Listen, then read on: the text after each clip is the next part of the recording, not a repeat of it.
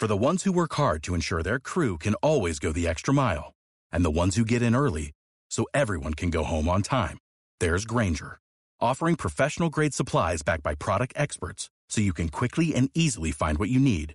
Plus, you can count on access to a committed team ready to go the extra mile for you. Call, clickgranger.com, or just stop by. Granger, for the ones who get it done.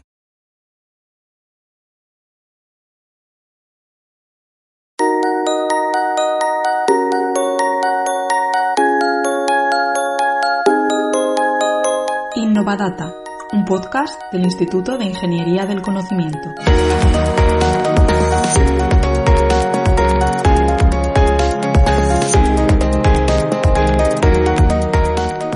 Bienvenidos al podcast del IICE. Soy Esther Madrigal, me acompaña Ana Lastuey y en nuestro primer podcast os queremos introducir en un mundo que tiene mucho que ver con nosotros, el de los datos y la inteligencia artificial.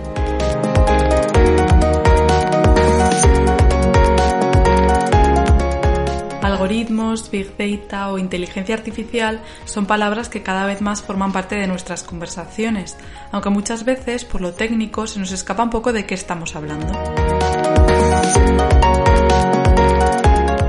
¿Qué hace la inteligencia artificial? ¿Dónde está? ¿Hasta dónde puede llegar? Para aclarar estas ideas y situarnos, hemos recurrido a un experto. Hoy hablamos con Álvaro Barbero, Chief Data Scientist del IIT.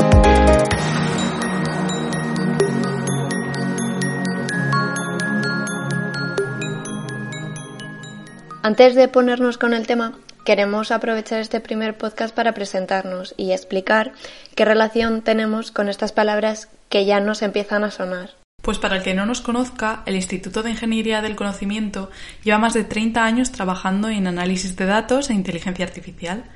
Es un centro de innovación sin ánimo de lucro que está muy pendiente de la investigación en este ámbito y trata de trasladar esas novedades a empresas y otras instituciones así que podría ser un poco el puente entre los avances tecnológicos y su aplicación en el mundo real.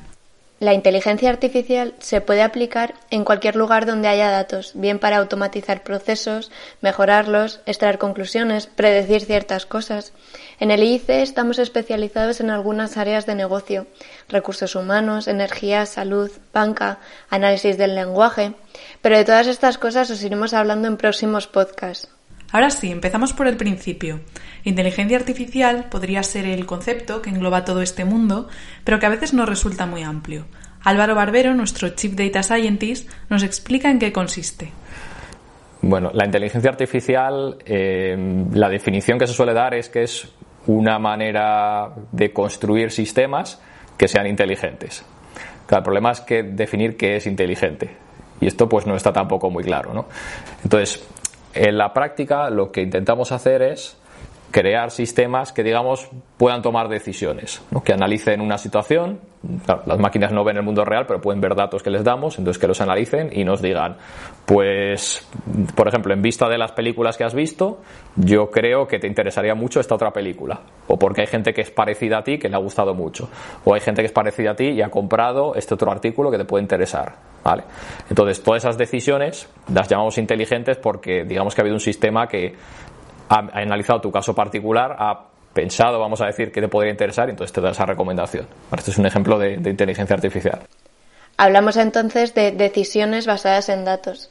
Esa es la clave de la inteligencia artificial y su aprendizaje. No es una inteligencia como la nuestra, sino que depende de la información que le damos. Los sistemas analizan los datos, encuentran patrones y así pueden extraer conclusiones estas IAs no, conocen el lenguaje, no conocen la realidad del mundo. Simplemente lo que hacen es ven patrones que se van repitiendo y entonces ellos también los, replican.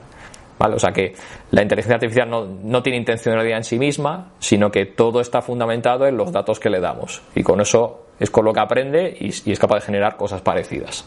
Entonces, por eso estas inteligencias no son inteligencias reales, no tienen tanto capacidad de pensamiento propia, sino que se basan en todo cosas que les hemos dado, directrices que les estamos enseñando. Esto nos lleva a separar la inteligencia artificial de la inteligencia humana. Las máquinas son buenas con los datos y las estrategias para lo que nos pueden ser útil, pero no son capaces todavía de replicar alguno de nuestros comportamientos más naturales. Nos lo explica Álvaro Barbero. Hay eh, tareas que a nosotros nos parecen muy fáciles como personas, pero realmente son complicadísimas de implementar en una máquina, y al contrario. Pero en realidad es que es algo que a los humanos nos cuesta mucho. Nos cuesta pensar en, patrones lógicos. Pero porque no estamos evolucionados para esto. En la naturaleza tu supervivencia no depende de ganar una partida de ajedrez. Entonces por eso no estamos acostumbrados a esto. En cambio hay otras cosas que son muy naturales para nosotros. Por ejemplo, hablar. Simplemente hablar con otra persona y entendernos, más o menos.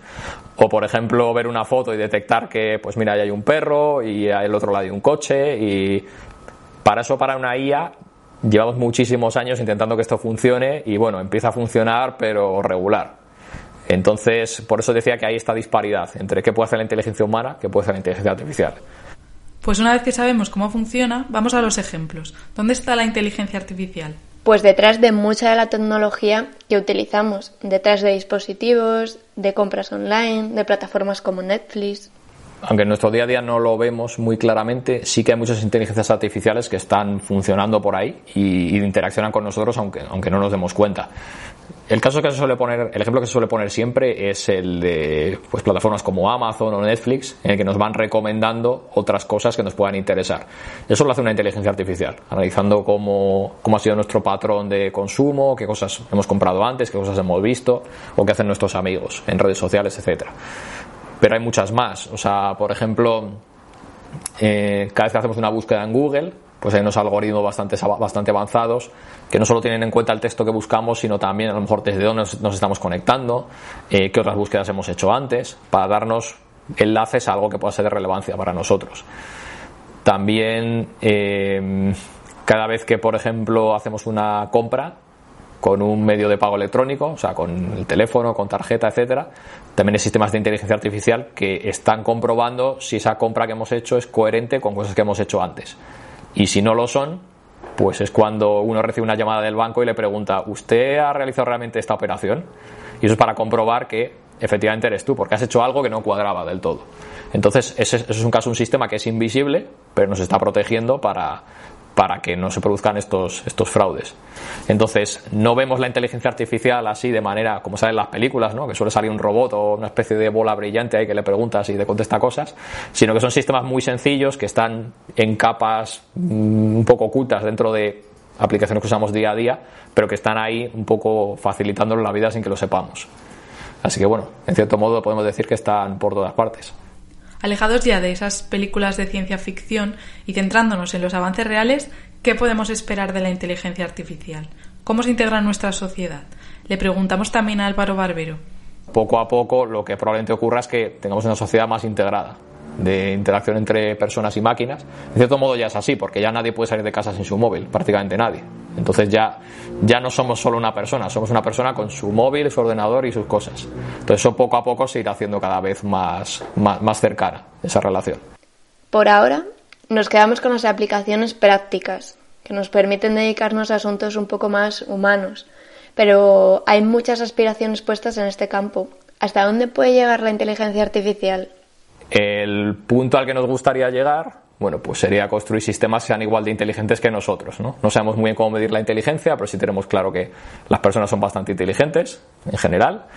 Y bueno, aún estamos muy lejos de saber realmente cómo funciona nuestro cerebro, que es lo que nos da nuestra inteligencia. Entonces, no sabemos cómo hacer sistemas parecidos.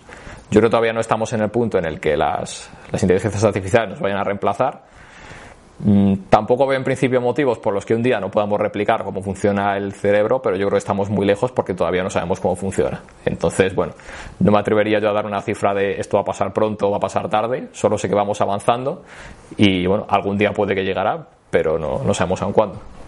Mientras avanzamos, no hemos dicho en nuestra presentación que los expertos del IIC son muy diferentes. Somos un equipo multidisciplinar, en el que además de ingenieros informáticos o data scientists como Álvaro, contamos con perfiles muy cercanos a todas esas áreas en las que trabajamos y donde se puede aplicar la inteligencia artificial.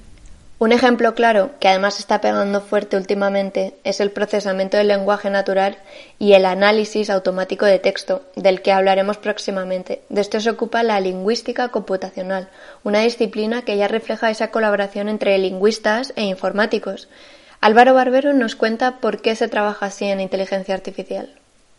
Esto no es un campo en el que haya una persona que cree una inteligencia artificial y lo resuelva todo. O sea, se necesita muchísima gente preparando todos estos datos que comentaba, eh, ajustando las, IAS, también entendiendo qué problema queremos resolver. Porque hoy la inteligencia artificial no lo resuelve todo. No es una inteligencia general, como la que puede tener una persona sino que se, cada IA se construye para resolver una tarea muy, muy concreta. Necesitas que haya gente que supervise cómo se hace esa construcción, cómo se hace ese entrenamiento. Si luego hay que adaptarla para un problema distinto, pues hay que cambiarlo. Entonces, digamos que se necesita bastante gente trabajando en este campo. Así que es necesario contar con profesionales acordes a cada aplicación, ya sean lingüistas, psicólogos para temas de recursos humanos o sanitarios, para que los sistemas inteligentes también apoyen en el ámbito de la salud. Pues como vemos, la inteligencia artificial es un campo con muchas posibilidades y que cada vez más se incorpora a nuestra vida. ¿Es una moda o ha llegado para quedarse? Pues yo creo que lo más interesante de esta profesión es que todo es muy nuevo. O sea, la inteligencia artificial existe desde los años 50 como concepto, pero desde entonces ha evolucionado mucho y ahora la verdad es que está, podríamos decir, muy de moda. Se habla mucho en los medios de comunicación y no solo porque sea una, un bluff pasajero, una moda pasajera, sino porque realmente cada vez hay empresas tecnológicas muy grandes que están aprovechando todo esto. Y son empresas grandes de Internet, pero también son empresas cada vez más pequeñitas. Y en España en particular, pues también todos los sectores de, empresas se están dando cuenta de que la inteligencia artificial es interesante, que les pueden ayudar para muchas cosas, para análisis automático del texto, para reconocimiento de objetos en imágenes, para tareas que son muy complejas y con estas técnicas nuevas que están surgiendo ahora, pues se pueden afrontar. Entonces, eh, toda esta oportunidad de participar en estos campos nuevos, de ver que estas cosas se pueden llevar a la práctica y son útiles, pues yo creo que es algo muy interesante.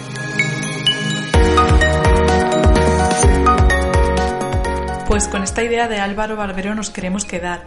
Esto avanza, puede sernos útil y desde el ICE os vamos a ir contando los entresijos de la inteligencia artificial y algunos proyectos. Esperamos que muy interesantes. Gracias por escucharnos en este primer podcast y os esperamos en el próximo Innovadata.